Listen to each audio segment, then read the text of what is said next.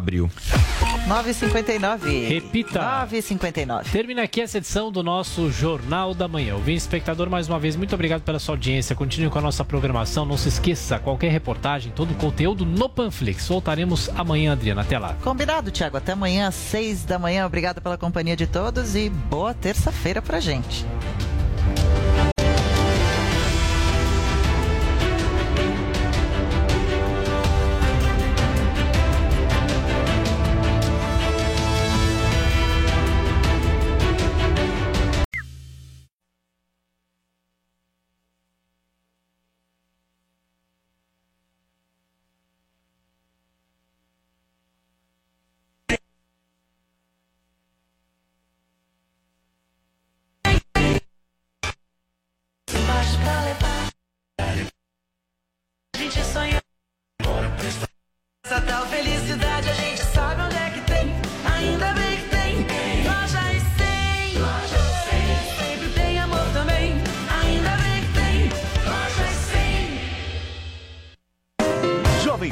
Morning Show. Oferecimento Loja e 100. Um futuro nota 100 para o mundo todo e para você também. Loja e 100. Ainda bem que tem.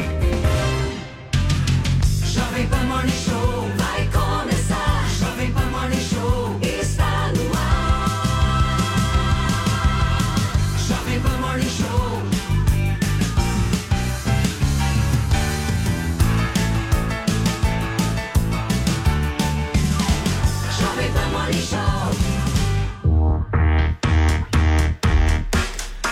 Bom dia, minha excelência. Ótima terça-feira. Aqui, diretamente dos estúdios da Panflix em São Paulo, estamos iniciando mais um Morning Show na programação da Pan. Tá quase terminando 2020, falta muito pouco, mas a gente tá aqui, firme e forte ao vivo, para te trazer muita informação e muita diversão, preenchendo a sua manhã até as 11h30 da manhã. A sua revista eletrônica sempre de segunda a sexta-feira aqui na Jovem Pan. Então, aquele convite diário de todos os dias que a gente faz, a gente conta demais com a sua presença, com a sua participação, com a sua companhia. Fica com a gente até o final. Excelências, a bola vai rolar aqui no Morning Show. E na nossa pelada matinal, o nosso ponta esquerda, Joel Pinheiro da Fonseca, e o ala direito, Adriles Jorge, vão comentar a atuação do presidente Jair Bolsonaro dentro e fora do campo. Nós vamos acionar o VAR para olhar bem de perto o gol que o presidente marcou ontem, um jogo beneficente na Vila Belmiro e as recentes declarações sobre a pandemia no Brasil. Ainda nas quatro linhas, as redes bombaram ontem com a circulação de um vídeo do youtuber Felipe Neto na pelada com os amigos. Será que alguém vai defender essa? E também sobrou para a ex-BBB Thelma, vencedora do reality, que após protagonizar uma campanha do Fique em Casa, alugou uma ilha particular para passar o Réveillon com as amigas. Pode isso, Arnaldo? É, excelências chega mais, que tem muito mais assunto no Morning Show de hoje, que está chegando agora no seu rádio, no YouTube e na Panflix. Bom dia, Joel Pinheiro da Fonseca. Bom dia, Paulo Matias. Você sabe que no campo eu não sou tão bom assim no futebol, né? Mas aqui no Morning, artilheiro. Eu queria muito ver você jogando bola, Joel. Deve, deve ser uma cena. Uma bela experiência. Vamos marcar um dia um. um... A pelada do Morning. A pelada Mas do depois Morning? do isolamento, né? Durante Ah, a é. A gente usa máscara e álcool gel. Isso. Vamos, vamos colocar, colocar o gel nas traves e tá tudo É. certo. Bom dia, Adrilho Jorge. Bom dia, Paulo Matias. Se Joel é o artilheiro, eu sou um excelente goleiro que segura com carinho e paciência as pelotas e as batatas de Joel Pinheiro da Fonseca. Nossa. Meu Deus do céu. Que situação. Meu Deus, que cena, hein? Bom, Vini, a gente falou de muitas hipocrisias aqui É. nesse texto de abertura do programa nesta terça-feira, né? Eu queria te dar um bom dia, mas eu queria também te perguntar qual que é a hashtag do programa de hoje. Eu tô sentindo um cheiro hoje que esta hashtag vai bombar, Vai. porque o povo gosta, gosta de se expressar. Qual que é a hashtag?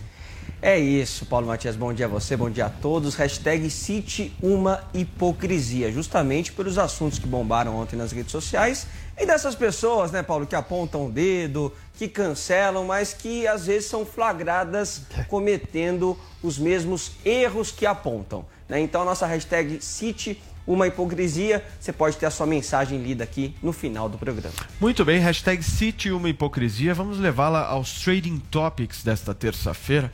Manda aí qual é a hipocrisia que você gostaria de citar. A gente espera o seu tweet.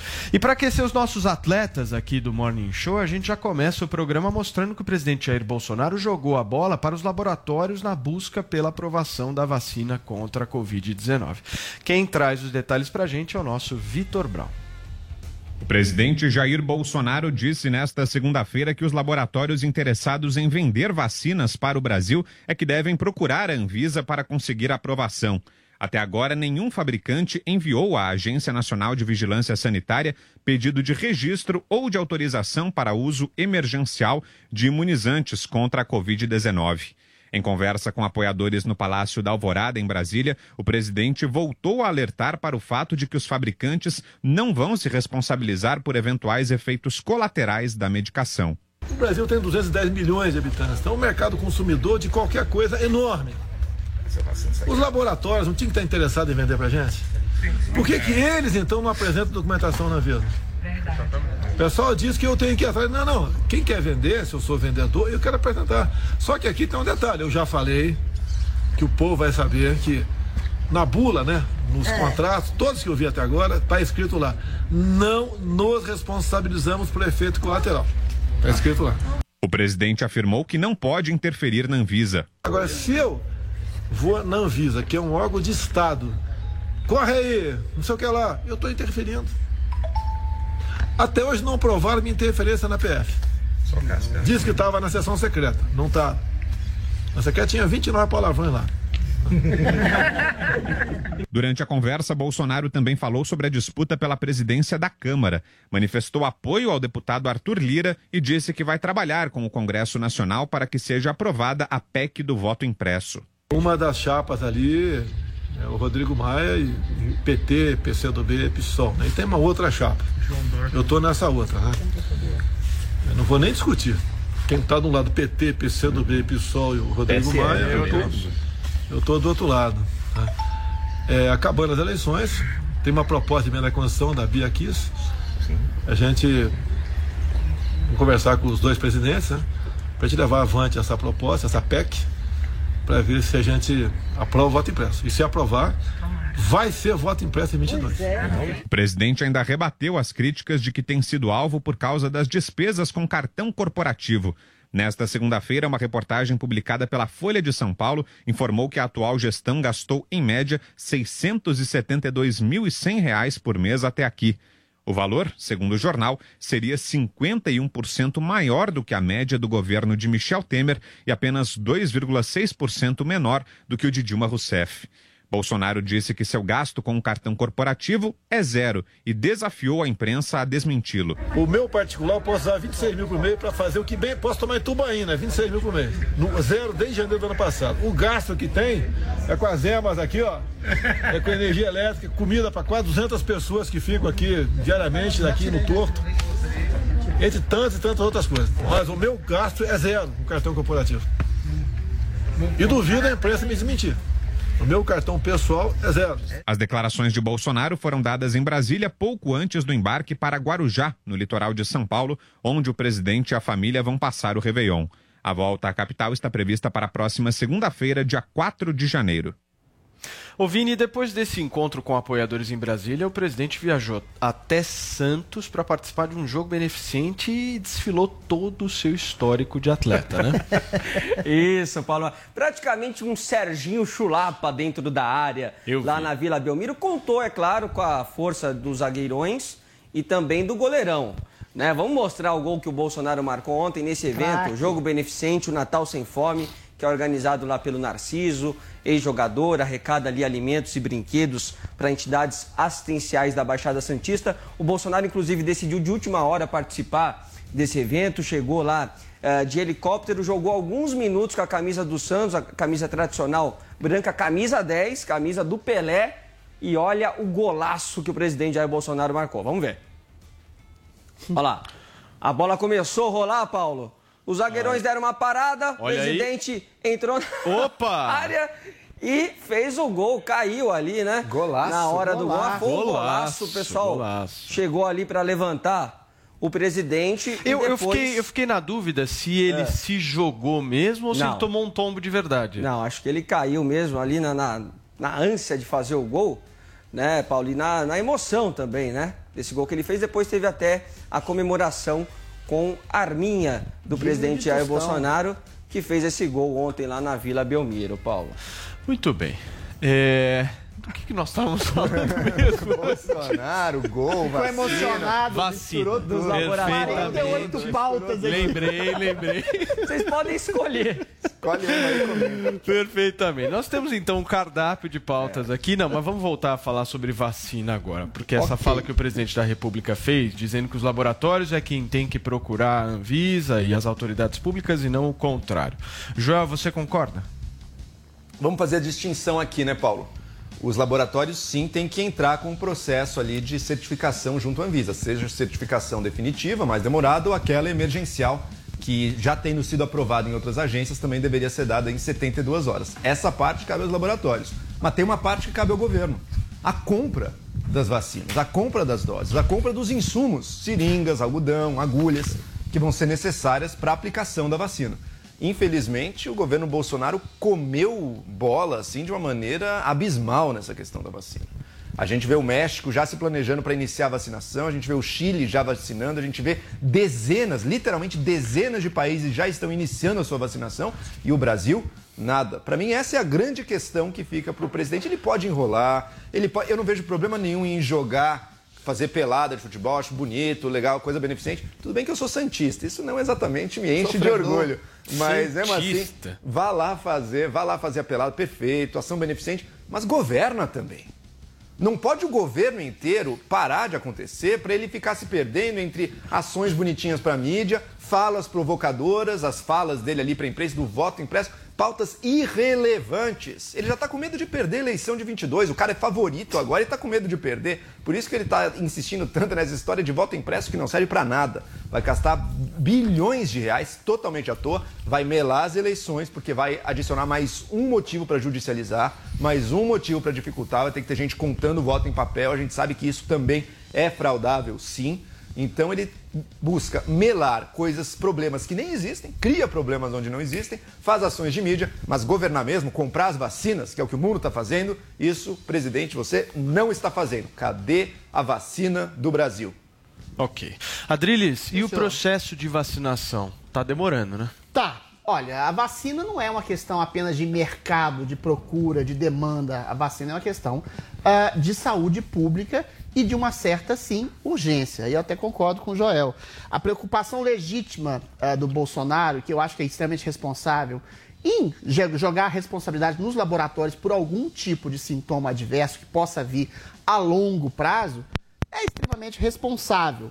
Mas a, a vacina é urgente, sim, sobretudo para a população de risco, população mais frágil, mais idosos, pessoas mais doentes. Elas têm exatamente, a despeito desse contingente de risco de sintomas a longo prazo, um contingente de risco muito maior em serem afetados pelo Covid-19 e virem a óbito, ou seja, uma relação de custo-benefício.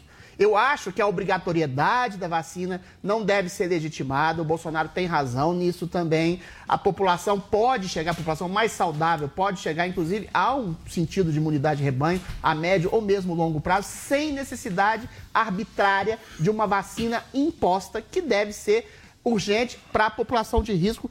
Como eu já dizia, o Bolsonaro tem toda a razão em responsabilizar esses governantes assodadamente que vão voltar a medidas de isolamento mais radical, sem nenhum tipo de profilaxia efetiva vacina, cientificamente. jeito, né? Mas a questão que se coloca é: existe, agora eu admito realmente, existe uma questão de uma demora e de uma certa letargia do governo em adquirir essa vacina, sendo que todos os países, de maneira absolutamente objetiva, 40 países já estão em processo avançado, alguns de vacinação já e de obtenção de vacina. E a gente não tem um sinal claro do governo de uma compra efetiva de uma das vacinas. E outra, a né, vacina Adriles? é a possibilidade de salvação a curto prazo, não só da saúde pública, como da histeria coletiva. Enfim. Isso, a vacina vai resolver todos os problemas se o Bolsonaro demonstra, ele sempre demonstra isso, ele não é líder. Um líder puxa a responsabilidade para si e vai solucionar os problemas. As- a- o reflexo do Bolsonaro é sempre o oposto. É dizer, não, não é culpa minha. As empresas têm que ir atrás, a população, é oferta e demanda. Ele nunca puxa a responsabilidade para si. Isso é o mínimo que a gente deveria esperar de um líder e que não temos. Não, 30 tem uma- segundos, Adriles. Tem uma favor. coisa ambígua aí. Eu acho que ele tem uma responsabilidade que outros líderes, por exemplo, não têm. Isso de você eh, dizer, assinar um termo de responsabilidade pelas possibilidades de sintomas adversos a longo prazo é uma responsabilidade que eu não vejo nos outros líderes. Ou seja, ele quer uma coisa mais clara. Mas a letargia e a demora e uma certa desconfiança exagerada em relação à vacina, sendo que as vacinas têm 90%, 95% de chance, pelo menos a Pfizer e a AstraZeneca, isso sim é uma coisa temerária e que está se, se tornando imprudente a longo prazo no caso do governo. Bom, vamos falar agora sobre outro boleiro do dia, o youtuber Felipe Neto. Vini, depois de cancelar outros influenciadores, ele foi visto jogando futebol com os amigos, é isso mesmo?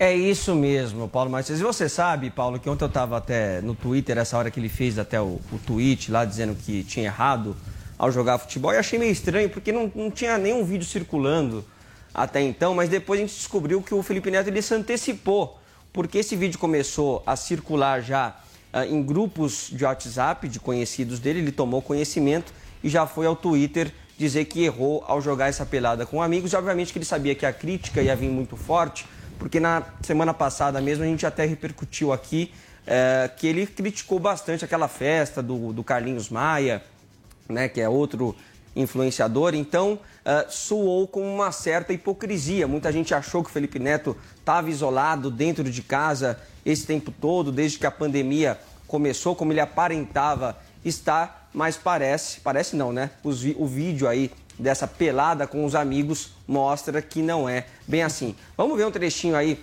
deste vídeo, onde até um desses frequentadores dessa pelada, Paulo, começa até bater boca, conversar com um dos seguranças ali do Felipe Neto, que tenta fazer com que ele pare a filmagem. Solta aí.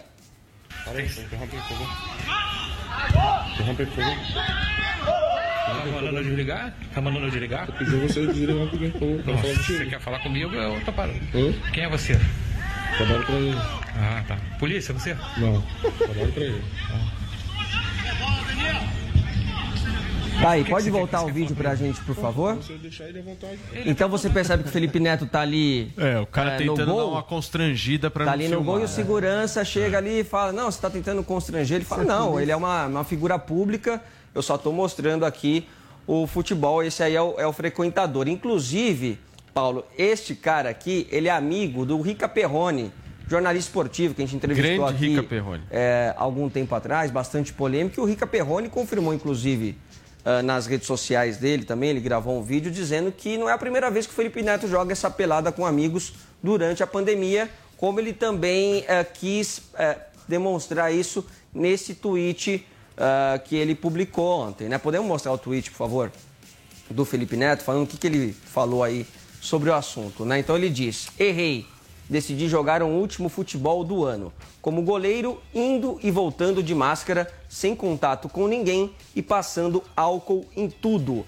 Ainda assim, é um erro. Não cometerei novamente até a vacina. Peço perdão bola também? pelo mau exemplo. Eu fico imaginando, Vini, Paulo. faz um favor pra mim, Claro. pra quem nos acompanha por imagens, Claro. eu preciso fazer isso, eu, eu- eu gosto de analisar as coisas um pouco mais a fundo. Tá. Por favor, ô, produção, volta na imagem lá do Felipe Neto jogando bola. Eu- eu não identifiquei ele ali. Eu tô aqui com, ele? Ele é eu o tô aqui com goleiro. o tweet. Ele é o goleiro. Eu tô aqui com o tweet Ele aberto, é o se a nossa produção puder só voltar pra nós. O vídeo da- da- da pelada, o do vídeo Felipe da Neto. pelada. Na bola também. Só- aí, muito bem. Tá aí, dá, dá um pause. Consegue dar um pause aí? Dá um pause rapidinho aí. só que só lá. dá um pause. Aí, perfeito. Muito bem.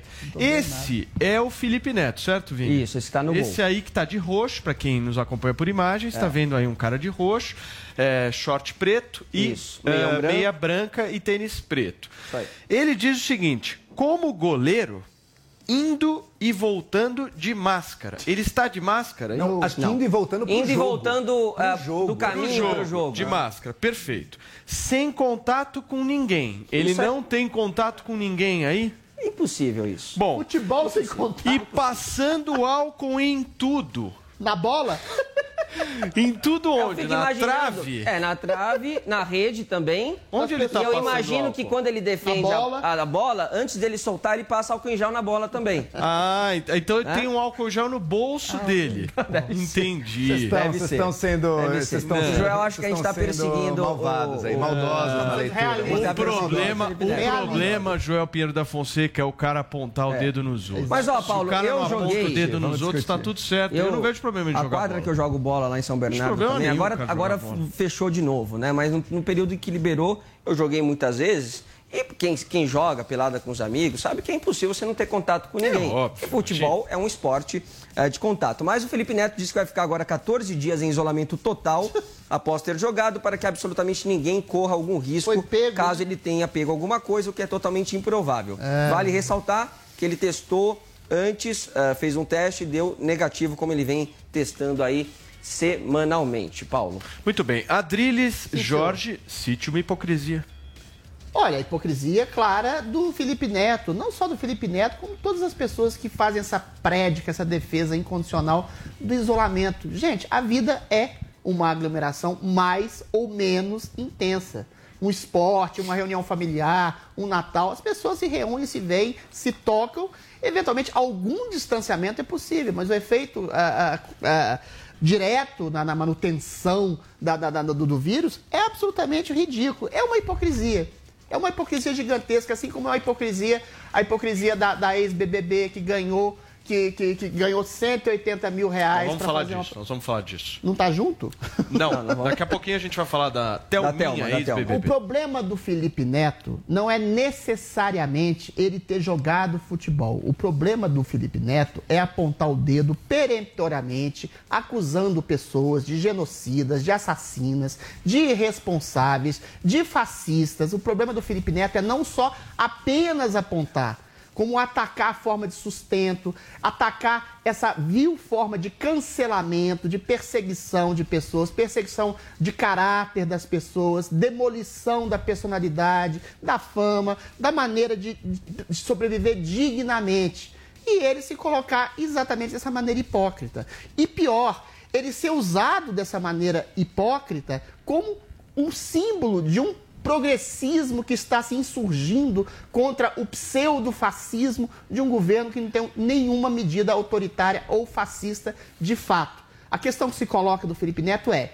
ele é hipócrita, só que ele é um hipócrita burro. Até um hipócrita, até um canalha, até um oportunista tem que ter inteligência suficiente para não demonstrar cabalmente a sua hipocrisia ou seu senso de oportunismo. Aí em percebendo que ele é burro, a gente tem que analisar as pessoas que se utilizam dele.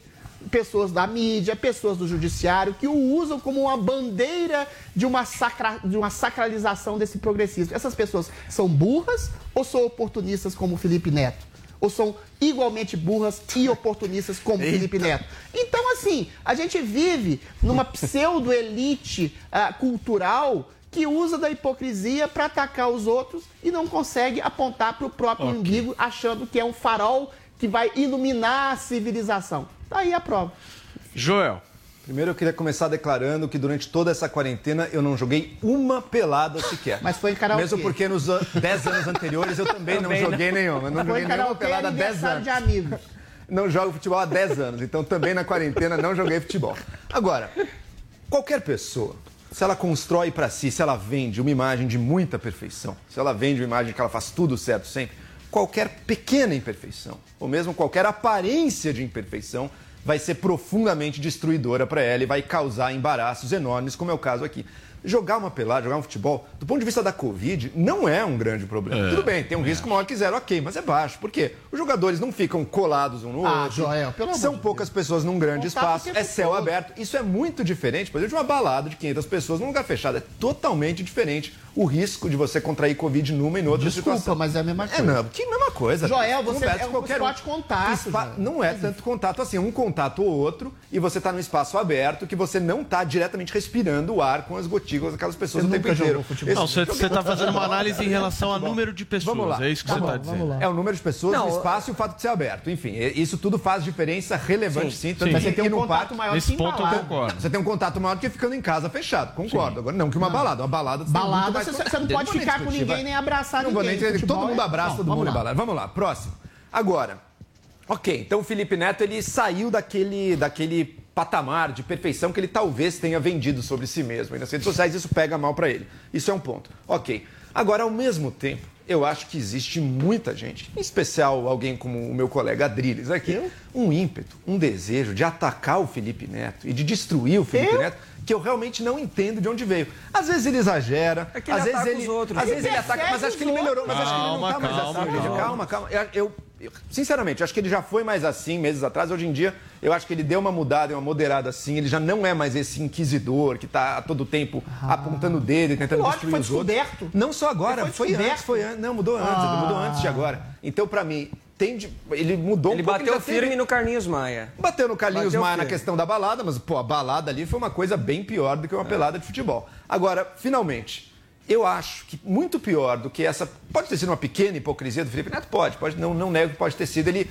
dizer que foi só uma vez, talvez tenha sido mais. Acho bem capaz que tenha sido mais mesmo. Agora, eu acho mais condenável do ponto de vista moral a ação de quem filmou e está agora divulgando Ah, isso. Joel, Porque o que, que, tá- que de que é esse espírito de porco? Olha o espírito de porco da pessoa. Eu vou destruir o Felipe Isso é Neto. espírito jornalístico. Eu vou destruir o Felipe Não é Neto. destruir. Eu vou, eu vou queimar a imagem dele. É uma eu vou figura filmar. pública. Pra mim isso, para mim isso é muito Isso é pior. É muito mais... Imagina um cara que. Isso será é que esse cara foi convidado? Será que o cara tá. É jornalismo. Isso é jornalismo. Peraí. cara. pública não tem que ficar Peraí, peraí. jornalismo. Peraí, peraí, Adriles. Peraí, peraí, peraí. Encerra o seu raciocínio, João. Isso é favor. Fofoca maldosa do cara que filmou e do Rica Peroni também. Olha o Rica Peroni, ele quer destruir o Felipe. Eu não entendo por que isso. Eu não entendo por que essas pessoas têm tanto prazer em destruir a imagem de alguém. Ainda que tenham, de fato, pego talvez uma verdadeira ô, pequena Joel, Joel, pelo hipocrisia. Joel, Eu realmente não Joel, peraí, peraí, Eu realmente não entendo. Joel, mas o Felipe Neto não quer destruir ninguém? É isso.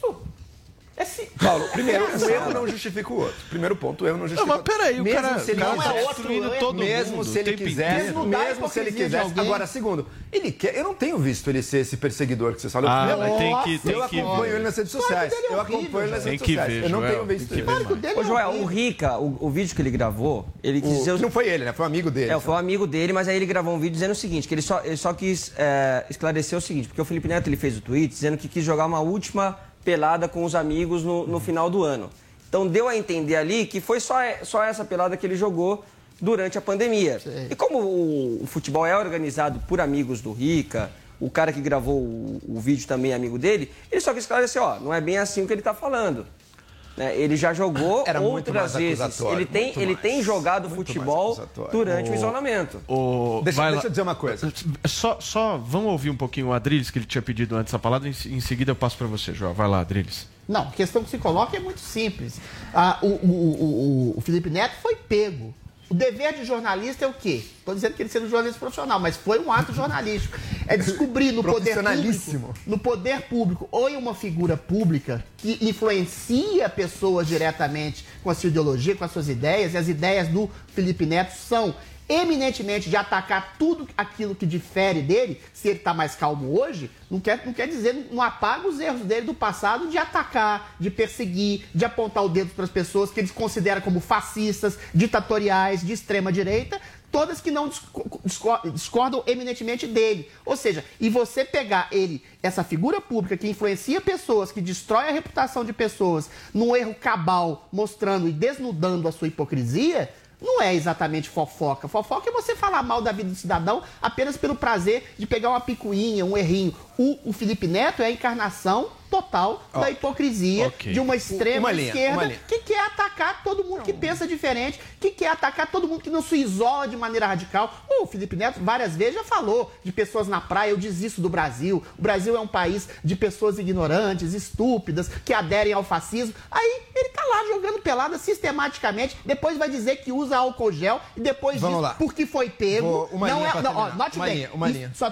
só uma linha. Note bem, não é um dever de consciência. Ele está fazendo quarentena agora porque foi pego. O que demonstra e denota Não, e traduz que ele fez mais ainda hipocrisia. Se ele não fosse pego, Adriles. ele não estaria fazendo essa aula Ok, comiserada. Adriles. Primeiro, Vai lá, João, pra gente fechar Quarentena não é zero ou 100, tá? Você pode estar fazendo e uma vez ou outra você sai, é melhor do que não fazer nada. Esse é o primeiro Mas ponto. ele coloca segundo essa ponto, segundo ponto.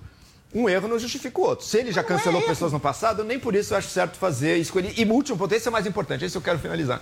Se eu tô numa congregação, numa aglomeração qualquer, imagino com pessoas que eu confio ali, umas 20 pessoas que eu confio, eu considero amigos, ou sei lá, conhecidos que eu confio. E um deles, eu descubro que tá me filmando para me queimar nas redes sociais, isso eu acho dele. um ato de profunda deslealdade. É jornalismo. Ok. Profunda deslealdade. Ô, Vini, Vamos lá. e continuando nesse assunto, Sim. que não dá Eu antecipei. polêmica, né?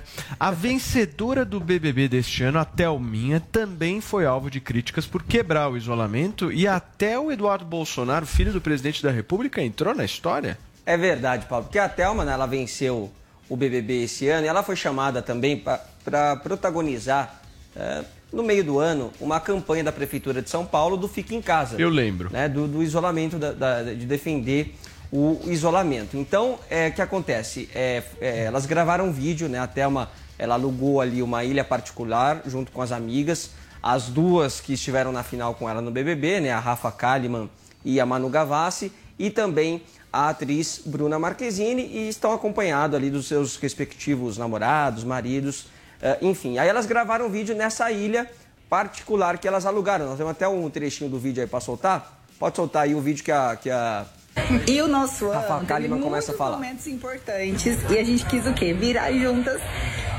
Ai, gente, eu tô me. A Bru foi adotada pra esse trio. Eu fui adotada, eu tava lá Ai, desculpa. Ela falava mais que a gente até. Ela viveu mais que nós. Tá aí então. Pode voltar o vídeo? Não, só, ô Vini, quem É. tá no vídeo é a Só BBB. Rafa Kalimann, Rafa Kalimann, a Manu Gavassi. Manu Gavassi, a Thelminha.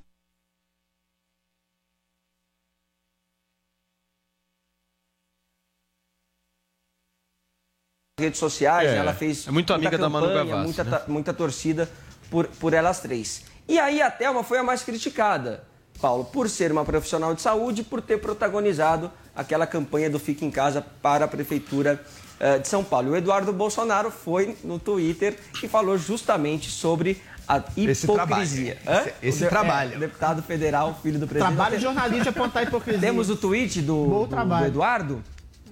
Temos o tweet do Eduardo, onde ele Temos. fala, então, mais uma para a conta da hipocrisia. Isso aí. Postou aí, é, Corretíssimo. um, Postou um- o vídeo, um- né? um vídeo da, da Thelma ali com a, A hashtag. Fica em Casa. Mas a Thelma não deixou o barato.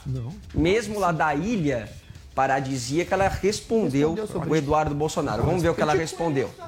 Se vocês puderem... Se vocês quiserem conversar lá fora, minutinho. a gente agradece. Porque nós estamos tentando o entender a programa história tá aqui. Mas aqui. fique à vontade. A Thelma respondeu, Paulo. É sério que o filho do presidente do país me chamou de hipócrita por estar em uma ilha com oito pessoas? Deputado Eduardo Bolsonaro, o senhor é um deputado federal. Posso citar algumas pautas para se preocupar: 191 mil mortes, calendário de vacinas, apoio para a comunidade científica, economia e, claro, poderia nos ajudar com a investigação sobre Marielle? Do mais, encontro-me segura da minha responsabilidade como médica e cidadã. Não tente desviar o foco de tantas pautas importantes. Tá aí. Essa Eu- é uma pauta e- importante. E aí, Joel, é, dá pra se fazer alguma comparação de um caso com outro? Esse é ainda mais extremo, né? A Thelma tá coberta de razão. Aí, a Thelma, e a resposta dela foi perfeita. A resposta dela foi perfeita. Ela tá numa ilha. Ah, mas é claro, pô. Claro. Ela tá numa ilha com oito pessoas. Vocês não viram suas famílias? Vocês não se encontraram com as pessoas? Oito pessoas. Vocês acham que não? Se a pessoa foi a favor dos esportes de quarentena, ela tem que viver como uma eremita sem encontrar absolutamente ninguém por dois anos? É óbvio que não. Ela tá num negócio bastante controlado, só oito pessoas no fim, numa co- comemoração de fim de ano, problema absolutamente nenhum. Eu tenho certeza que ela, ao longo desse ano, ficou bastante isolada e muito mais isolada Tadinho. do que ficaria. Então, todo mundo foi uma das pessoas que contribuiu com o esforço de quarentena, tanto pessoalmente quanto numa campanha pública, dó. incentivando as pessoas. Adriles, por favor, um mínimo de respeito, Adriles. Incentivando as pessoas a fazer a quarentena. Tá numa pequena ah, aglomeração com oito pessoas. Não é uma festa, não é uma balada fechada de 200, são oito pessoas que fizeram testes antes. E chega um deputado federal que não tem nada melhor do que fazer do que tentar ah, descascar, queimar a imagem de uma influenciadora como ela, uma pessoa que presta um serviço de comunicação pública. Por quê? Porque o Eduardo Bolsonaro e toda a trupe, todo o bolsonarismo vive disso. Vive de comprar pequenas briguinhas e tentar queimar a imagem dos outros, e difamar, e xingar de hipócrita, é? A gente pode ser tudo errado, porque o resto também não é perfeito. Esse é o argumento dele. Você já viu um argumento pior na vida? Já que outra pessoa não é perfeita, eu posso ser o diabo. Gente, isso é muito baixo. Esse deputado Eduardo Bolsonaro, ele desonra e envergonha o nosso país, e a Thelma está coberta de razão. Adrilho e Jorge, dá para comparar os dois casos? Dá para comparar perfeitamente, a Thelma não tem nenhuma razão. A questão que se coloca, e aqui é um desvio de foco que o Joel fez, não é a questão da aglomeração, é a questão da hipocrisia, da hipocrisia de pessoas ricas, de pessoas burguesas, de pessoas aristocratas, que falam, que fazem apologia exatamente a esse tipo de isolacionismo estúpido que não conseguiu fazer nada em combate à Covid, ao contrário, não achatou curva nenhuma e piorou a Achatou São situação. Paulo, cara. Piorou a Peraí, situação de milhares de brasileiros que perderam emprego, perderam dignidade, Ai, ai. perderam a capacidade de sustentar, que não tinham condições de se isolar. Ou seja, um vendedor ambulante perdeu seu trabalho, um motorista de Uber perdeu seu trabalho, perdeu sua fonte de renda. E esses burguesinhos alugam, alugam uma ilha. É muito fácil fazer isolamento assim, meu amor, minha Thelminha. É muito fácil postar queijos, vinhos, uísque, Netflix, reunião com amigas lindas, entendeu? Pequenas orgias no meio da piscina. É uma maravilha fazer isolamento assim. Eu queria. Essa o meu- fantasia. É isso, mas é minha Pequenas orgias? Aliás, Quem sou que postou pequenas pobre. orgias? Como Eu você não- sabe? Eu sou o único ex-BBB pobre que não consegue alugar a ilha. Adoraria queria tá lá, você queria tá lá. Queria, eu queria, mas tem uma diferença. Eu não Adriles. sou hipócrita. Eu adoraria estar numa ilha com oito mulheres belíssimas, só que eu nunca fiz uma prédica, eu nunca fiz uma apologia a esse tipo de isolacionismo estúpido que ceifa, sim, e ceifa, coloca milhões de pessoas na miséria, na extrema pobreza. E é esse tipo de hipocrisia dessa burguesa que ganha 180 mil para fazer propaganda do isolamento, fique em casa. Para um pobre que mora numa, numa, numa tapera com 20 outras pessoas que tem bocas para alimentar e não pode, não tem dinheiro para alugar uma ilha para se isolar, é esse tipo de completa alienação da realidade que esse pessoal, em geral, o isolacionista é de classe média alta, é um riquinho.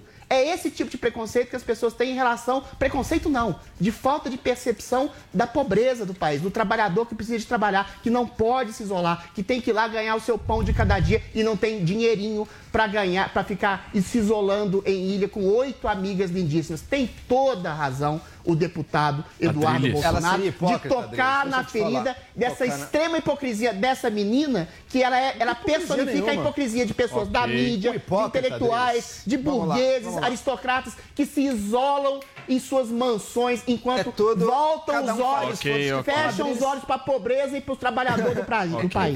É incrível como a Delis acordou para a desigualdade e pobreza do Brasil. Não, eu sendo nunca- anos dormi. antes, nu- nunca Eu falou nunca respeito, nunca se importou a respeito. Hoje em dia virou Ah, não? verdadeiro defensor Você me do socialismo. tempo? aqui. Há anos, Adriles, que eu te acompanho. Você me acompanha eu te acompanho de tempo. perto há Ah, anos. meu aqui fã, mora, muito eu sou bem. fã, eu sou fã Desde da Adriles. o capitalismo Agora, ó, é que salva agora, as pessoas da pobreza, agora o não é socialismo. primeiro, hipocrisia é você tentar mascarar um defeito e fingir que você não tem. Ela não mascarou, ela publicou o vídeo. Então ela Ela não está é sendo hipócrita. Não está sendo hipócrita coisa nenhuma. Ela mostrou. Se ela mostrou, ela não está sendo hipócrita. Ela está dizendo, olha, eu simplesmente não vejo problema nenhum nisso e estou assumindo Ela é o que eu burra estou fazendo. Não tem hipocrisia. Mas isso é outra coisa. Hipócrita e burra. Não Peraí. Adriles. Calma, Peraí. Adriles. Não tem Vamos lá. hipocrisia nenhuma, assim como não teve orgia em piscina nenhuma. Não, isso é uma sua alegoria. fantasia. Alegoria. Segundo Adriles, segundo Adriles, o Brasil é um país desigual e com muita pobreza. Isso se revela na hora de comprar um carro, tem gente que compra carro importado, tem gente que não tem carro nenhum. Isso se mostra na hora de, de viajar, tem gente que viaja de avião, tem gente que não viaja. Isso se mostra no isolamento. Tem gente que tem uma casa para ir, eu não tenho, mas eu conheço gente que tem casa de campo ou de praia para ir, e tem gente que não tem. Tem gente que faz o isolamento em casa, tem gente cuja ceia é ir na casa da mãe ou na casa da avó, jantar com as pessoas. Problema nenhum. Tem gente que é mais rica, ela é mais rica, ela é muito mais rica que eu. Tem gente que tem que estar aqui na. Panflix fazendo morning show. Tem gente que É está isso aí. trabalhando nesse Tamo aqui, aqui, firme e forte. explorados aqui pelo capital. Ou seja, as pessoas têm condições diferentes. Ok. Sim, o Brasil precisa diminuir sua desigualdade. Mas o fato dessa desigualdade Vamos lá. existir, o fato dessa desigualdade existir, não condena de forma nenhuma as ações dela. Condena. Ela não está fazendo nada de errado, ela Tá. não mentiu sobre nada, ela incentivou a população.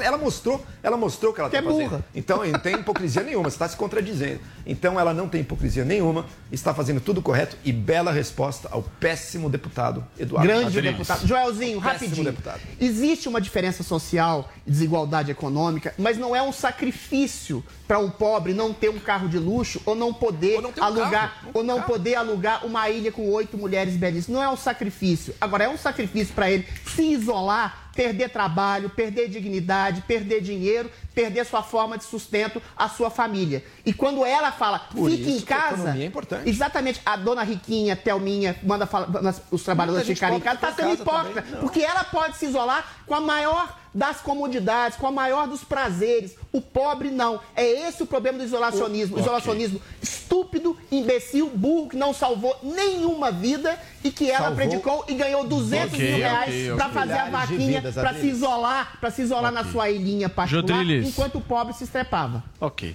chega. Chega. Ninguém aguenta mais Nossa, falar disso, né, Vini? Já primeiro falaram bloco, olha- bastante, rendemos o primeiro bloco. Amém. Foi um bloco extremamente tenso. E eu ganhei. Mas, Adriles, você mais uma vez defendeu. o mas a gente sobreviveu. A gente sobreviveu. Só- ah, olha, enquanto eles Deus. discutem, a gente vai para um rápido intervalo comercial. Olha, gente, esse é o segundo programa que Jodrilles estão juntos fisicamente.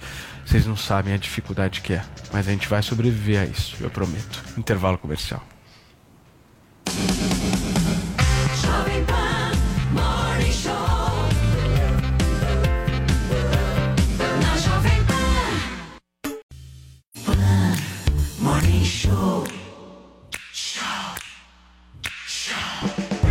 10 horas e 44 minutos, estamos de volta aqui com o Morning Show na programação da Jovem Pan e agora vamos para o nosso famoso quadro Não Convide para a Mesma Festa. De um lado, o ex-ministro da Justiça e Segurança Pública Sérgio Moro. E do outro, o atual ministro da Justiça e da Segurança Pública André Mendonça. Vini. É isso, Paulo. Ex-ministro da Justiça e Segurança Pública, Sérgio Moro, foi ao Twitter ontem criticar a atuação do presidente Jair Bolsonaro no combate à pandemia da Covid-19, além da demora para o início da vacinação. Olha só o que o Moro escreveu, abre aspas. Vários países, inclusive da América Latina, já estão vacinando seus nacionais contra a Covid-19. Onde está a vacina para os brasileiros? Tem previsão? Tem presidente em Brasília? Quantas vítimas temos que ter para o governo abandonar o seu negacionismo? Palavras fortes aí do Sérgio Moro, né, Paulo? Que fez É. até muita gente questionar se ele fez realmente parte desse governo ou não, né? Mas quem saiu em defesa do presidente Jair Bolsonaro foi o atual ministro da Justiça e Segurança Pública, o André Mendonça, que respondeu o Moro também pelo Twitter. Olha só o que ele disse. Vi que o Moro perguntou se havia presidente em Brasília. Alguém que manchou sua biografia tem legitimidade para cobrar algo? Alguém de quem tanto se esperava entregou tão pouco na área de segurança? Quer cobrança? Porque em seis meses apreendemos mais drogas e mais recursos desviados da corrupção que em 16 meses de sua gestão. O Moro respondeu o André Mendonça. Podemos mudar aí para ver o que, que o, o Moro falou. Ministro, o senhor nem teve autonomia de escolher o diretor da Polícia Federal ou de defender a execução da pena em condenação em segunda instância. Mudou de ideia? Então me desculpe, menos. Faça isso e daí conversamos. Mas quem encerrou a conversa mesmo foi o André Mendonça, que depois também pelo Twitter respondeu o seguinte ao Sérgio Moro. Podemos mudar, por favor? o tweet para ver o que, que o Moro, o que, que o André Mendonça disse. Um, defendi da tribuna do STF a execução da pena a partir da condenação em segunda instância. Dois, Rolando Alexandre é o meu diretor da PF, até porque sua gestão tem resultados muito melhores que a anterior. Agora, se não por mim, mas por sua biografia e pelo povo brasileiro, por que sua gestão tem resultados bastante inferiores aos da minha? E por falar em escolhas, por que você escolheu trabalhar para o grupo Odebrecht. Não coloco o Brasil à frente do ego, digo, biografia. Trabalho para não dar entrevistas, para dar mais resultados que opiniões, para tirar menos fotos e para tirar mais recursos do crime organizado. É salutar para o país comparar gestões. Vamos? É, Adriles Jorge. Eu não senhor. sei, eu, eu acho um pouco desconfortável esse tipo de posicionamento do Sérgio Moro, até por Também. ele ter sido ministro, né? É, o Moro tem um ponto de vista, é, claro. Em relação à vacina, eu acho realmente que está tendo uma demora é, muito grande em relação ao governo tomar uma providência. São maneiras, né, de falar. E exata, mas a maneira com que o Moro coloca essa questão é completamente desrespeitosa. Parece que é um ativista do PSOL jogando pedra no governo. Ele foi parte do governo. Mais do que parte do governo, ele foi um dos pilares do governo. Ou seja, um se retroalimentava do outro. Bolsonaro no combate, no discurso dele de combate inclemente ao crime, e, no- e o Sérgio Moro no seu dever heróico de combate inclemente ao crime também. Fez sim uma boa gestão no seu Ministério da Justiça, reduziu em 20% os homicídios, isolou líderes de facções em presídios, ou seja, desbaratou em grande medida o crime organizado do país, coisa que teve ah, o seu mérito ah, absolutamente legitimado pelo seu sucessor, o André Mendonça, que também tem feito um bom trabalho. É uma briga desnecessária essa, mas é uma briga desnecessária em cima de uma fala desnecessária do Sérgio Moro. Se o André Mendonça não conseguiu nomear o seu chefe de Polícia Federal, foi porque Moro lançou suspeitas e suspeitas até hoje, até hoje completamente infundadas e acusações acerbas em cima de um governo.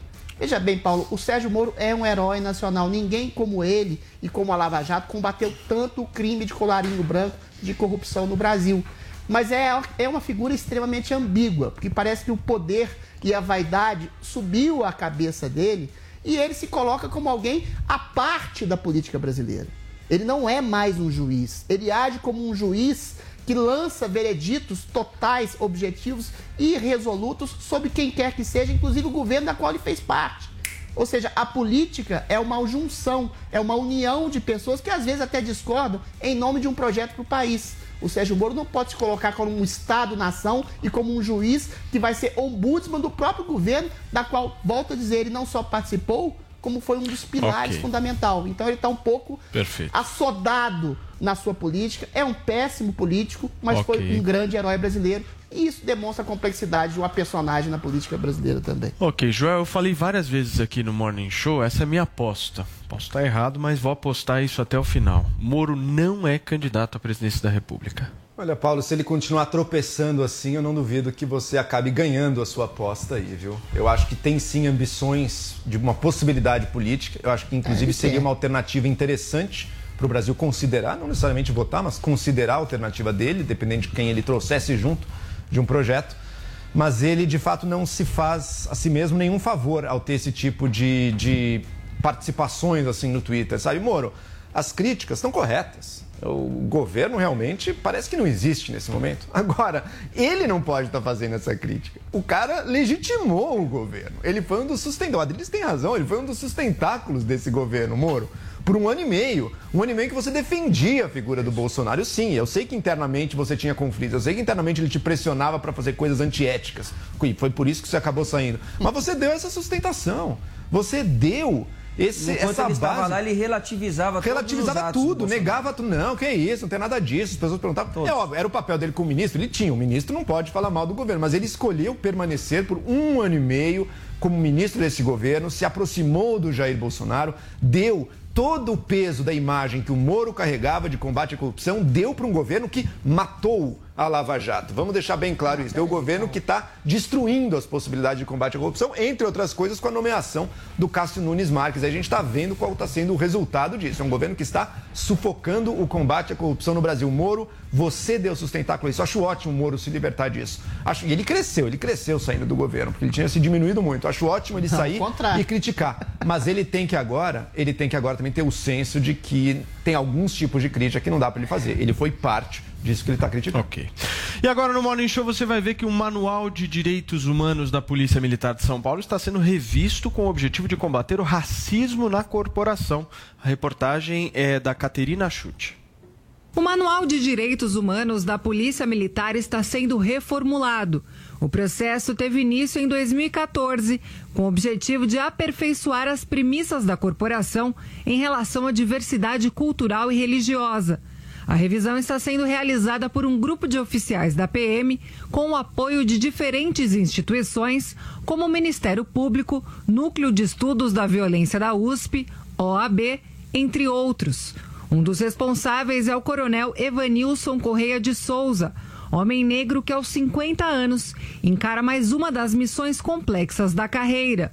Ele procura reforçar aquilo que as escolas de formação já tratam durante a formação do, do, do policial. É, então, o que ocorre? Ah, o objetivo é que, que, o policial já tenha a estrutura suficiente para que possa se balizar, balizar pela, pela, por uma norma interna, por uma legislação que ela, na realidade, é universal, uh, mas que trate é, de maneira mais objetiva e na linguagem policial, né, institucional, o, tudo que é referente a, a, a respeito aos direitos humanos e à dignidade humana. O ano de 2020 foi marcado por diversas ocorrências policiais, como o caso, por exemplo, do mestre de capoeira que levou um mata-leão e foi deixado de cuecas após ser confundido com um ladrão por policiais militares na zona oeste da capital paulista. Segundo o coronel da PM de São Paulo, Evanilson Correia de Souza, um dos principais objetivos da reformulação é o combate ao racismo estrutural. O que precisa ser é, combatido de, de maneira é, tácita, né, prática e veemente é o racismo estrutural. Né? Em chegar numa, numa situação em que você verifica que o indivíduo, inconscientemente, que o indivíduo é negro e você uh, subliminarmente interpretar que é já um, um infrator da lei. É essa linguagem que não pode, que não pode ocorrer. Segundo o Atlas de Violência 2020, a taxa de homicídios de negros no Brasil saltou de 34 para 37,8 por 100 mil habitantes entre 2008 e 2018, o que corresponde a um aumento de 11,5%. Já os assassinatos entre os não negros, no mesmo comparativo, registraram uma diminuição de 12,9%. Além do manual, uma cartilha de bolso com diferentes ilustrações será confeccionada para dar dicas práticas aos policiais sobre como devem ser as abordagens pelas ruas. Ainda segundo o coronel, um dos desenhos será do policial flagrado pisando no pescoço de uma mulher negra na zona sul de São Paulo. A informação visual do, da cartilha é justamente esta: você informar ao policial da maneira mais técnica possível, né, uh, uh, do, do, do, abuso de autoridade, da, do, do, desrespeito aos direitos humanos, da, do, da des, do, descumprimento do procedimento operacional padrão da Polícia Militar, né, uh, e colocar pontualmente eh, os casos que já são emblemáticos. A nova versão do Manual da Polícia Militar está prevista para ficar pronta no primeiro semestre de 2021. Adriles, essa ação da Polícia Militar de São Paulo de alguma maneira ajuda no combate ao racismo? Sinceramente, acho que muito pouco, porque você identifica um problema que é absolutamente complexo. Aí é, você vê dados uh, da imprensa dizendo assim: 90% das pessoas mortas no Brasil são negras. Aí você vê outro dado: 80% dos policiais que são mortos também são negros. Aí você vê outro dado: negros ou mestiços matam negros e mestiços dentro das periferias.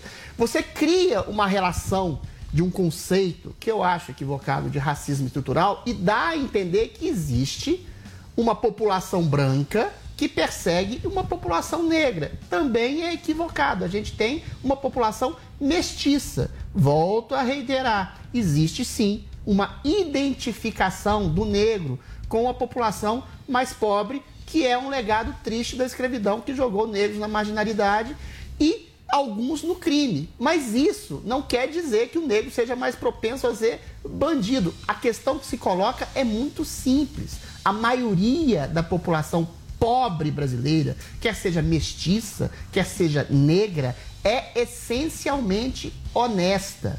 Ou seja, isso desmitifica a questão do racismo estrutural. Mas claro que dentro da pobreza há uma tendência maior à criminalidade. E infelizmente a maioria gigantesca da população pobre advinda desse período pós-escravidão, é negra e mestiça.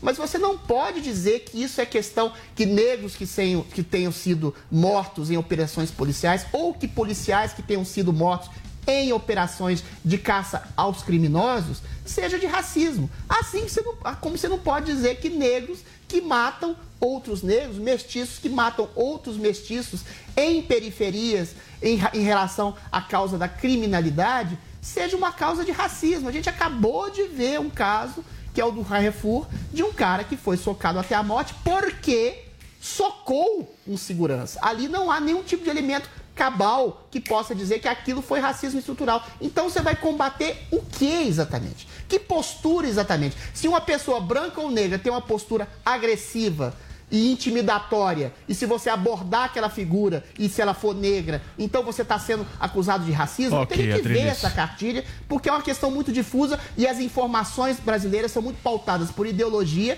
e por um falso conceito de um racismo estrutural. Vai lá, Joel. não Volta, existe no. Brasil. Vai lá, Você Joel. volta, e é um tema relevante, ao tema da desigualdade racial brasileira, legado, triste legado da Uhum. escravidão brasileira e que tem impactos profundos na vida brasileira até hoje, sem dúvida. Mas você tem que olhar também, de forma mais específica, a uma discriminação institucional feita muitas vezes por forças de segurança, seja a polícia, como nesse caso, ou seja forças de segurança privadas de um shopping, é de um racismo? supermercado, que tem um forte teor racial muitas vezes. Tanto nesses casos extremos que ganham a mídia, quando alguém morre, quando a pessoa é morta, claro, nenhum dos. Nenhum, não é que o guarda saiu ali, eu vou matar um negro hoje. Não é isso, mas que olha, a violência usada contra um negro numa situação similar é sempre maior. A gente sabe por isso acaba resultando muito mais mortes também. Mas que se verifica esse racismo institucional, se verifica inclusive em casos menos extremos, casos que não vão para a imprensa. Por exemplo, quantas vezes um jovem negro numa bicicleta é parado por um policial e cobra-se a nota fiscal da bicicleta dele? Quantas vezes um negro indo a um shopping center mais de elite não é seguido por seguranças dentro da instituição? Quantas vezes um negro dirigindo um automóvel não é parado por um policial que exige ali provas de que ele seja o dono? Eu dirijo um automóvel há muitos anos. Eu nunca sou parado por um policial que não acredita que eu seja o dono daquele veículo. Então isso existe. Essa discriminação existe e acho muito positivo que a polícia esteja tentando ah, vencer e lutar contra isso aí, mesmo porque, como você disse, grande parte dos policiais são negros. É isso. Agora, o racismo, quer dizer, o racismo no Brasil não é do tipo apartheid, África do Sul, os brancos aqui contra, oprimindo diretamente ou metade da querendo é matar, ou querendo matar os negros, mas é um racismo hierárquico e é um racismo bastante profundo que se verifica e que pode ser reproduzido, inclusive, muitas vezes, por negros e por mestiços. Então, acho muito positivo. Não sei se vai funcionar o que a polícia está fazendo, mas como iniciativa, muito positivo. Se metade da população é parda, mestiça e negra, então metade da população é parada em bicicletas, em carros, É mais em comum, lugares. Adriles, é mais comum. Desculpa, É mais Joel, comum. mas assim, é, numericamente inviável, impossível você estabelecer isso. Eu até acredito que existe um racismo ah, ah, episódico, fenotípico, de negros mais retintos. Mas sendo que metade da população é parda, não é verdade que negros são parados ah, em pardo pode- shoppings, pode em discriminar o carros. negro- o negro retinto. Você Ok. pode ter, mas é episódico. Então Queridos. é difícil você controlar isso. Eu preciso ir para um rápido intervalo comercial agora, são 11 horas da manhã, mas ainda não acabou o Morning Show não, hein? Tem mais um bloco e a gente conta com a sua companhia. Break. Jovem Pan Morning Show. Jovem Pan Morning Show. 11 horas e 6 minutos, estamos de volta aqui com o Morning Show na programação da PAN e vamos voltar para a política, gente, porque os ex-presidentes Lula e FHC saíram em defesa de Dilma Rousseff após uma declaração do presidente Bolsonaro. Vini, o que foi que ele disse? Pois é, Paulo, no início do programa até a gente mostrou que o Bolsonaro é, ontem é, participou de um encontro lá com os apoiadores, né? Conversou, na verdade, com os apoiadores, falou sobre diversos temas e ele também ironizou o fato da ex-presidente eh, Dilma Rousseff ter sido torturada na época da ditadura e até eh, disse que ia pedir um raio-x que comprovasse se de fato ela foi torturada. Vamos ver esse vídeo. Não, os caras se, os caras se vitimizam o tempo todo. Fui perseguido. Teve um fato aí, esqueci o nome da pessoa, mas só procurar na internet eu acharia com facilidade, que a Dilma foi torturada que fraturaram a mandíbula dela. Eu falei, traz o raio-x aí pra te ver o calo ósseo. Eu, eu não sou médico, hein? Eu não sou médico. Até hoje eu tô aguardando o raio-x aí. Pois é, Paulo. Depois dessa declaração do presidente Jair Bolsonaro, a ex-presidente Dilma se manifestou por meio de uma nota oficial, divulgou ali também nas suas redes sociais, onde ela diz o seguinte: podemos soltar já aqui o tweet da Dilma, onde ela diz: É triste, mas o ocupante do Palácio do Planalto se comporta como um fascista e, no poder, tem agido exatamente como um fascista. Ele revela com a torpeza do deboche e as gargalhadas de escárnio a índole própria de um torturador. Ao desrespeitar quem foi torturado quando estava sob a custódia do Estado, escolhe ser cúmplice da tortura e da morte. E aí, como você bem disse, os ex-presidentes Lula e Fernando Henrique Cardoso também saíram em defesa, em solidariedade à ex-presidente Dilma Rousseff. Podemos soltar o primeiro, por favor, do ex-presidente Lula, que disse o seguinte: O Brasil perde um pouco de sua humanidade a cada vez que Jair Bolsonaro abre a boca. Minha solidariedade à presidente Dilma, mulher detentora de uma coragem que Bolsonaro, um homem sem valor, jamais conhecerá. E o ex-presidente Fernando Henrique Cardoso também se manifestou em solidariedade à ex-presidente Dilma e disse o seguinte: brincar com a tortura dela ou de qualquer pessoa é inaceitável. Concorde-se ou não com as atitudes políticas das vítimas. Passa dos limites. Tá aí. Joel Pinheiro da Fonseca. E aí? A pessoa do Jair Bolsonaro, vamos ser bem sinceros, é um rato. Um rato saído dos porões da ditadura militar. Um homem baixo, uma pessoa que. Lembram na, na votação do impeachment da Dilma? Em que ele votou em homenagem a Coronel Carlos Brilhante Ustra, pavor de Dilma Rousseff. Ou seja, alguém que realmente louvou um torturador. Uma das pessoas também mais baixas que já existiu, esse Carlos Brilhante Ustra. Uma pecinha do pequeno poder da ditadura, usando da violência e da tortura ali para aterrorizar pessoas. No caso, a ex-presidente Dilma Rousseff. Bolsonaro nos faz ter saudades de Dilma, porque pelo menos ali você tinha alguém com algum valor humano na sua expressão. Bolsonaro não. Bolsonaro fica nesse deboche, nessas falas de sempre para causar, já não causam mais indignação nenhuma, porque também a gente já está acostumado, depois de tantos anos ouvindo e com a mídia, e todo mundo repetindo tudo que Jair Bolsonaro fala. É sempre importante lembrar, se ele está falando muito, é porque ele deve estar tá querendo esconder a corrupção dos filhos dele e dele e as investigações. Então sempre tem esse, esse papel diversionista, mas não tem surpresa nenhuma aí. Bolsonaro já se mostrou um rato dos porões da ditadura lá atrás, na votação do impeachment, continua se mostrando agora. Ninguém pode dizer que ele não é consistente, ele continua consistente em demonstrar o, o tipo de esgoto mental no qual ele inunda o país. E infelizmente nós, aí sim, temos que pagar o preço dessa decisão tão ruim que o Brasil tomou em 2018 e que vivemos com ela. Né? Enquanto isso, sem vacina, a corrupção não sendo investigada, o governo basicamente inoperante naquilo que ele deveria fazer, mas pelo menos o Bolsonaro está atacando a esquerda, hein? Legal, parabéns. Adriles. Veja bem, o Bolsonaro não ironizou a tortura. Ele ironizou a possibilidade ou não da Dilma ter sido torturada. Veja bem, dois, o grupo Val Palmares de Dilma praticava tortura, praticava assassinato, praticava extorsão, praticava atos terroristas. A dona Dilma Rousseff era uma terrorista que se colocava como idiopata contra um Estado também autoritário, que por sua vez também praticou torturas, assassinatos em nome de um Estado em nome de uma ditadura. Aí tá todo mundo errado. O Bolsonaro realmente é insensível em tocar nessa chaga, ainda que a Dilma tenha ou não mentido a respeito da própria tortura, porque é complicado, né? A gente nunca vai saber quem foi ou não torturado. O que a gente tem certeza absoluta é que teve desmandos, que teve tortura, que teve agressões físicas, que teve assassinatos cometidos, pior, em nome de um Estado. Eu acho pior o Estado cometer esse tipo de barbárie do que um grupo terrorista, idiopata, equivocado que seja, que tenha cometido a mesma sorte de desmandos e agressividade. Agora, a Dilma aproveita também para colocar na conta do governo um tipo de fascismo que não existe a não ser na cabeça dela. Quando o Bolsonaro prioriza o valor do trabalho, ah, distante da, da, da, da, questão do distanciamento e do isolamento que não funcionou nada, o Bolsonaro está sendo muito mais humanista do que o governo da Dilma, que piorou a situação em nome de um controle estatal. Ou seja, ninguém ali é fascista, nem a Dilma, nem o Bolsonaro. Ambos estão equivocados nas suas colocações. Eu acho que o Bolsonaro erra por falta de sensibilidade, mas não tem rigorosamente neste governo dele um único ato de um rato ou de um rato fascista ou de um rato ditatorial.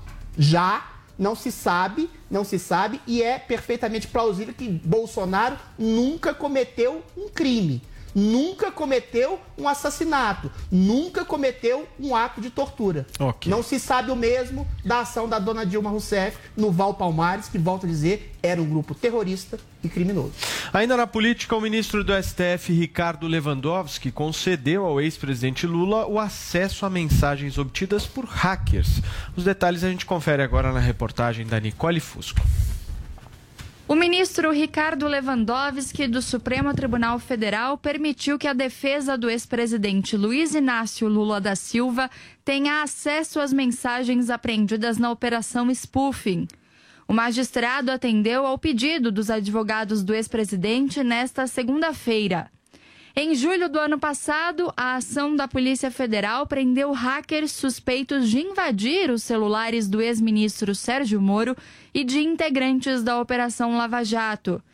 De acordo com a decisão do magistrado, as mensagens que se referem direta ou indiretamente a Lula devem ser entregues no prazo de 10 dias. A defesa do ex-presidente também poderá ter acesso às conversas relacionadas a investigações e ações penais de Lula na 13ª Vara Federal Criminal de Curitiba ou em qualquer outra jurisdição, mesmo que estrangeira. Segundo o despacho de Lewandowski, a operação Spoofing reuniu 7 terabytes de informações. Os dados referentes a outras pessoas vão permanecer sob sigilo. Muito bem, Adriles Jorge e o seu Luiz Inácio Lula da Silva tá curtindo Cuba com a namorada, tá de bem com a vida, tá tudo certo, né? Afinal de E eu- contas, ele foi julgado na justiça brasileira. É uma maravilha, né? Você, como ex-presidente, condenado, chefe do maior esquema ah, de crime já descoberto na história da humanidade. Só na Petrobras foram 40 milhões roubados. Um homem que se locupletou do Estado, comprou partidos, comprou empreiteiras, foi subornado, ganhou presentes.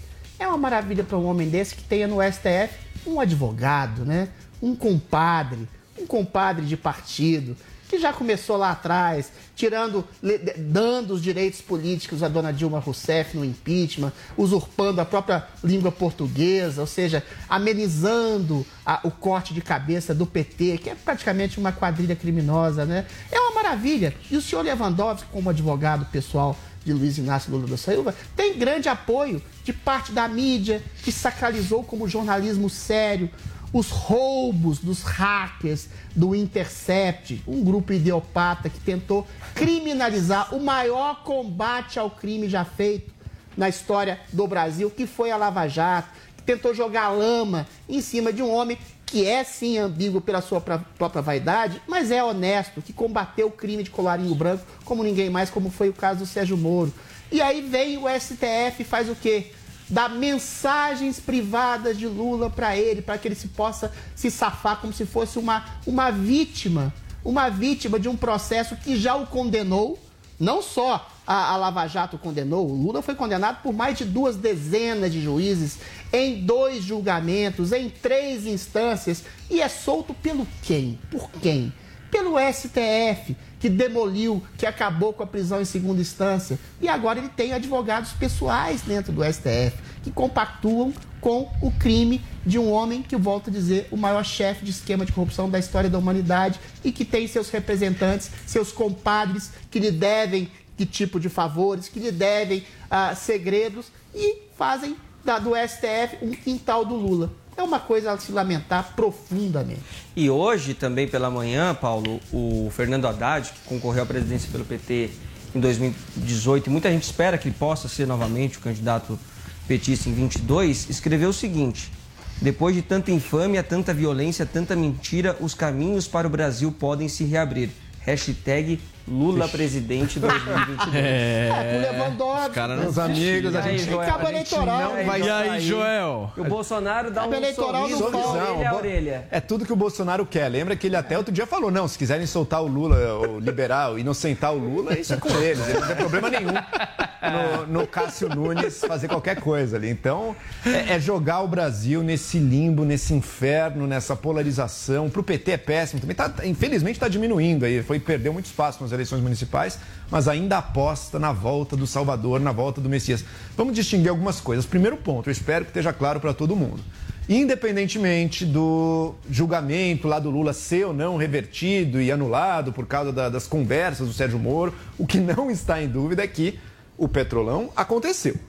A corrupção na Lava Jato, a corrupção na Odebrecht, a corrupção de diversas empreiteiras capitaneada, não só, mas capitaneada pelo PT junto com seus partidos aliados, como o PP, isso aconteceu. Isso está comprovado. O Lula usa, tinha, era dono, sim, do tal do sítio que tinha pedalinho com o nome do, do neto dele. Isso é comprovado também, não tem nenhuma dúvida. O triplex também era dele. Não tem dúvida quanto à substância dos crimes. Embora triplex e sítio sejam a, a migalha que caiu da mesa de bilhões de corrupção. né? Não tem dúvida quanto à corrupção capitaneada, sim, pelo PT e pelo Lula. Agora, existe um caso relevante, talvez, para se anular o julgamento do Lula, dado a proximidade de juiz e procuradores naquela situação, como revelado pelo Intercept? Olha, talvez exista. Eu conversei com diversos advogados já que me opinaram que sim. Isso aí, ó, isso aí não está nada correto, isso aí pode sim ser usado para anular o caso. O Brasil é um Estado de direito. A forma do processo importa. Então, eu não posso dizer que seja um absurdo caso seja anulado o julgamento do Lula.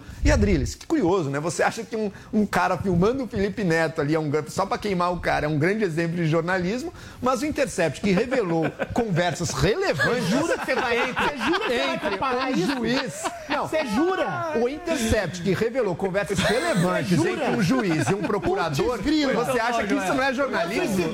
Você acha que jornalismo é o cara, o amigo do Rica Peroni com o celular filmando o Felipe Neto? Agora, o Intercept mostrando conversas confidenciais do Sérgio Moro com o procurador. Não, isso não é jornalismo, isso As aí é uma conversas confidenciais Por favor, do. Sérgio Moro Por com favor, procuradores Adriles, por favor, não por revelaram favor, por favor, nada. por favor. Não revelaram nada. Qual é o crime de, de suspeição do Sérgio Moro? Não foi O, o Sérgio Moro, ele tava. nada. O Sérgio, infelizmente, Isso é ali. uma atividade completa Infelizmente, de perseguição infelizmente, peraí, Adriles, peraí. Infelizmente, ali Ué. o Sérgio Moro aparece sim dando direcionamentos para os procuradores, São inclusive, informais. inclusive direcionamentos midiáticos sobre o que fazer com a mídia. informais. Agora, agora um ponto, um ponto é verdade. O Intercept ele adora editorializar demais. Não tinha não tinha bomba ali, né? Não tinha, nossa, o Sérgio Moro inventou uma prova, o procurador forjou uma evidência que não Não existia. tinha bomba, Não existia isso. Mas existia sim uma proximidade que está contrária ao que a nossa legislação. Proximidade é uma questão e, de conver- e um cultura, não é uma direcionamento. questão de não, não, judicialização tinha, do tinha um o, Moro, o Moro instruía o procurador aonde achar uma evidência. Isso não está correto. Não era Ok. correto o que se viu ali. Proximidade é Aquilo uma não era coisa. correto. Vai lá. Então existe um caso possível. Eu não estou dizendo que tem que ser, eu não sou advogado. Mas existe um caso possível para anular aquele julgamento. Não, não Adriles, existe pra um fechar, caso- por favor, Não vai existe lá. um caso possível para anular um julgamento que passou por três instâncias de julgamento, que passou por duas dezenas. Não é só Questão um, da são forma. dois julgamentos que foram absolutamente eivados de provas de teor comprobatório. Uma proximidade eventual, uma conversa informal que não foi judicializada, não tem condenação, não tem nenhum tipo de prova cabal de qualquer atitude suspeita do Moro, que foi exatamente. Tem uma sentença? Não tem. O que tem é uma sentença em relação ao senhor Luiz Inácio Lula da Silva. O que tem é uma decisão espúria de um ministro do STF dando conversas informais que Ok. envolvem o presidente Lula, num caso que não foi sentenciado, que é a questão da suspeição Ok, do. Eu torço, eu torço para que você esteja certo, existe, Adriles, existe, existe- eu aí torço, só para completar, existe um apoio absoluto, formal de uma imprensa ideopata, de uma imprensa completamente A Globo não foi, partidarizada, a Globo não que deu foi. meses, Ok. Não, a Globo- a meses, Globo não deu nada. absolutamente meses de, A de sua amada Globo não deu. Ok, um tipo chega. Chega desse assunto, Eu chega. torço pra que não Vamos gerar o assunto. Você tá do lado de Chega. quem? Não, eu torço para que não anule. Chega, Adriles e Joel. Chega, chega, chega. Chega, chega. Vamos dar uma boa notícia aqui, Vini. Chega, esses caras ficam brigando não, aqui chega, ao vivo. acabou. Nós temos que falar de coisa boa. Eu recebi uma baita notícia agora. O quê? O seguinte, o nosso Fabrício Vulcano aqui da Jovem Pan mandou um e-mail dizendo o seguinte: gostaria de compartilhar com vocês a marca que chegou hoje a 500 mil downloads, marca atingida hoje, do aplicativo Panflix. Opa, Legal. maravilha. Meio milhão de downloads realizados. Parabéns a todos Meio envolvidos. milhão de celulares conectados aí no Panflix, o aplicativo que a Jovem Pan lançou esse ano, que disputou o prêmio iBest, inclusive, com Netflix, né? O negócio foi, foi grande. E é, tá aí um baita sucesso em menos de um ano, menos de um ano, né? Lançou, Sim. sei Só pra assistir eu e o Adriles. Em abril, maio, se eu O o. Adriles é responsável por 400 mil downloads. Exatamente. O Adriles é responsável por 400 mil, o Joel por quantos? 10 mil. 10, 10 mil. menos, né, menos. Perfeito, 10 mil. Acho que está equilibrado o processo.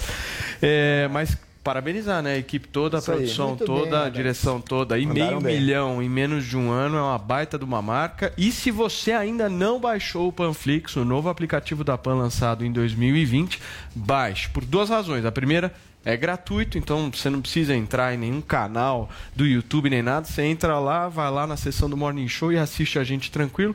E o segundo, lá tem conteúdos exclusivos também que você não vai ver nos canais de YouTube e nem muito menos ah, vai ouvir na rádio Jovem Pan. Certo, Vini? É isso aí. Então vamos nessa? Vamos encerrar o Morning Show de hoje com um assunto? Eu queria te perguntar uma coisa, Vini. É. Por que, que a Juliana Paz está pistola no Twitter? Pois é, né? Coitada da Juliana Paz, né? Tava lá quietinha na dela, tá passando a reprise agora da Bibi Perigosa, né? A força eh, do querer. E o pessoal resgatou, Paulo, uma fala dela de 2019. Nossa né? Eh, falando sobre a expectativa que ela tava ali com relação ao primeiro ano do governo do presidente Jair Bolsonaro. Olha só o que ela disse à época. Torço para que o país dê certo, independentemente de quem esteja em Brasília. Não bato palma para tudo que o presidente Jair Bolsonaro diz, mas vamos apoiar já que ele está lá. Não vou boicotar. Essa polarização é boba. Uma fala absolutamente comum, normal da Juliana Tá Paz. O faltando pessoal pauta começou- de cancelamento, hein? o pessoal começou a resgatar essa fala agora também. Não sei por que começaram a taxar a Juliana Paz de bolsominion. Aí ela foi ao Twitter e escreveu o seguinte: Eu, bolsominion, ser sensata e desejar que as pessoas parem de brigar não significa ser bolsominion. Parem de encher o meu saco e feliz 2021. Eu fico com esse recado da Ju Paz. Parem bom. de encher, o- porque as pessoas estão ficando malucas. Ô, né? ô, ô, a gente tava conversando isso no almoço ontem, né, Joel? Twitter tá chato, né, cara? É um ambiente. É, Pelo é todo amor mundo de Deus, todo mundo querendo matar o outro ali. Procurar algum motivo pra criticar, e- porque ao criticar e cancelar, você ganha fama também, né? Todo Isso. mundo buscando ser famoso, detonando o outro. Outra, vamos ser sinceros, o que a Juliana Paz falou lá no início de 2019, absolutamente normal e positivo. Eu também dei chance pro governo Bolsonaro. Depois de um mês eu vi que não tinha chance nenhuma, que o negócio era um desastre mesmo. Tem gente que tá até hoje em dia torcendo. Eu falei, eu sou amigo, eu falo, olha, meu, talvez não esteja dando muito certo, né? Mas pode continuar torcendo. Eu não tenho nada contra a pessoa nem que votou, nem que apoiou, nem que torceu. Se eu vejo que a pessoa é sincera e está genuinamente buscando coisas boas, eu não tenho problema nenhum. Meu problema é com pessoas que elas não querem o bem do Brasil. Elas querem defender o governo a ferro e fogo apenas para ter o pequeno ganho pessoal delas. Oportunistas, puxa-sacos, bajuladores, isso eu realmente acho condenável. Agora, a pessoa querer apostar, querer acreditar, querer torcer por algo bom, eu nunca tive muita ilusão, mas entendo a pessoa que teve. Entendo a pessoa que teve. Acho que ela também buscava o bem do Brasil partindo de outro ponto de vista. Se a gente quiser tirar um governante, não adianta você condenar moralmente a pessoa que votou nele. Porque se ele ganhou com a maioria dos votos e você fica dando chibatada na pessoa, você votou, você apoiou, você não sei. E eu falo isso sendo que eu jamais votei em Jair Bolsonaro, mesmo no segundo turno. hein? Eu já digo isso aqui. Eu já digo isso aqui. Eu não no revelo meu voto. Eu não revelo meu Meu voto. Deus. Eu não revelo, não. Tem, tem outras opções. Então eu não revelo meu voto. Eu não revelo meu voto. Mas eu não votei no Jair Bolsonaro, mas não vejo problema nenhum em quem votou. Acho que a pessoa faz a escolha dela, mas acho que é importante o ser humano saber aprender, saber crescer. E se a gente quiser tirar um presidente, você tem Ok. que convencer e não criticar e bater em quem o apoiou. Adriles, um minuto, vai lá. Bom, o quem, quem bateu e quem ah, agrediu exatamente o eleitorado do Bolsonaro desde 2018 é exatamente parte da mídia, parte dos artistas, parte da É inteligência verdade, do país, é que é muito burguesa. E essa burguesia não percebe que torcer e continuou batendo nos primeiros meses do governo, quando houve números bons, Joel. Houve números de recuperação de emprego, de redução da criminalidade, de baixa de inflação, baixa de taxa de juros. O governo tem números bons sim a apresentar. E continuar torcendo para o governo dar errado é uma perspectiva burguesa de uma aristocracia que quer que o governo dê errado e que não vê, mais uma vez para te irritar, não vê a população que quando o governo dá errado, porque é a população pobre é que sofre. Você sabe População um pobre ponto. que perde emprego, que perde trabalho, que perde dignidade, que ataca o Bolsonaro como genocida quando fala da possibilidade de emprego, de trabalho. Você sabe que a Essa Thelma foi a primeira a ir pra essa faculdade, né, da família dela. Essa me- que parabéns, pera, pena Então que não é a burguesa, decisão né? tomada Não é- não é burguesa, né? Agora é Não é burguesa. burguesa. Fala uma coisa, fa- é, Ok. tolhe a possibilidade de ir e vir das pessoas, tolhe a possibilidade de trabalhar das pessoas e vai pra uma ilha. É esse tipo de gente que causa essa polaridade que chama o, O Bolsonaro ódio de classe. genocida, Ok. fascista, nazista, rato. E tem torce muita gente que é, dar infelizmente é. Um Adri, rato vai chega. porão da Chega. ditadura. Vai ser Ok. a população pobre. É um rato de Chega, porão, não é a chega, banda, chega, não, hein? Tem que torcer pra dar Vini, certo, Joel. como Temos Adriano tweets. Temos tweets. Aliás, Paulo. Temos tweets? Aliás, Paulo, temos Ah. tweets. Só um minutinho. Temos tweets. Ah. E hoje ficamos entre os cinco assuntos mais comentados. do Olha, Twitter. que Quinta top, posição. hein? Trading Top. Trading Top. Que show, hein? Áurea Show. hipócrita. Valeu, obrigado, gente. Hipocrisia obrigado pela reinando. participação de vocês. Cite uma hipocrisia, o povo adora Exato. participar. E como é que foi, então? Olha só, o cardápio de vinganças, mais conhecido como arroba cardápio V, diz o seguinte... Ser cristão e ter como lema: bandido bom é bandido morto. E agora? Essa é uma hipocrisia. Essa é uma Paulada que ele deu em hipocrisia. você, hein? Próxima hipocri- hipocrisia. Annie Manrich. Cristo pegou o machado. Nome chique, hein? Annie Manrich. Gostei. Somos diariamente bombardeados com, ex- com exemplos de hipocrisia, em que líderes e mídia agem como cúmplices para relativizar a verdade e a moral. Se perdermos a capacidade de nos indignarmos, perdermos também a capacidade perderemos, per- perdão, perderemos também a capacidade de nos tornarmos pessoas melhores. muito bem. Está aí um pensamento, né? Gustavo Carvalho diz o seguinte: atos não condenáveis de quem pensa diferente muitas vezes são condenáveis até que haja algum ra- astro do seu ponto de vista que o faça publicamente. A pelada É do Felipe é Neto isso, ali. Perfeitamente. Maravilhoso. Hashtag cite uma hipocrisia nos Trading Topics hoje. Morning Show, tá acabando o ano e vocês foram muito bem hoje. Muito Parabéns. bem. Olha, ontem foi uma desgraça isso Não daí. foi, não. Também não foi. Não, Não, foi uma desgraça. Uma não desgraça. Não, não paramos de falar. Você sorriu, eu Pelo amor acho de que tá Deus. tudo normal. Tchau, Vini. Até amanhã. Tchau, grande abraço. Jodriles, Joel Pinheiro da Fonseca, um abração. Abraço, pessoal. Ó, um erro não justifica o outro. Manerem nessa busca da hipocrisia aí. Tchau, Adriles Jorge. Sem hipocrisia não haveria civilização. Alguma hipocrisia é necessária. Se todo mundo falar o que pensa de todo mundo, todo mundo se mataria. Agora, a, po- a hipocrisia é uma das bases da civilização. Agora, só a hipocrisia destrói a civilização. Adriles, chega. Sem Felipe Neto, Chega. sem ex-BBB hipócrita. Chega, Vamos chega. em frente. Gente, beijo, beijo pra vocês. A gente se vê amanhã, 10 horas da manhã, ao vivo, aqui na Panflix.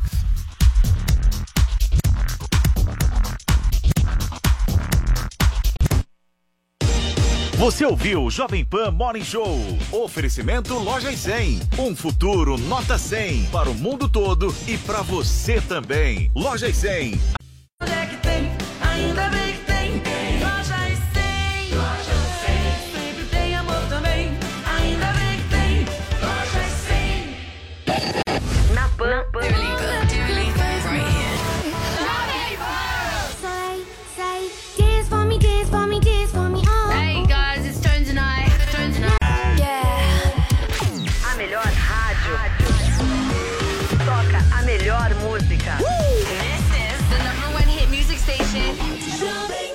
YouTube Panflix, de tudo um pouco. Entre agora nas lojas de aplicativos e baixe grátis. Panflix.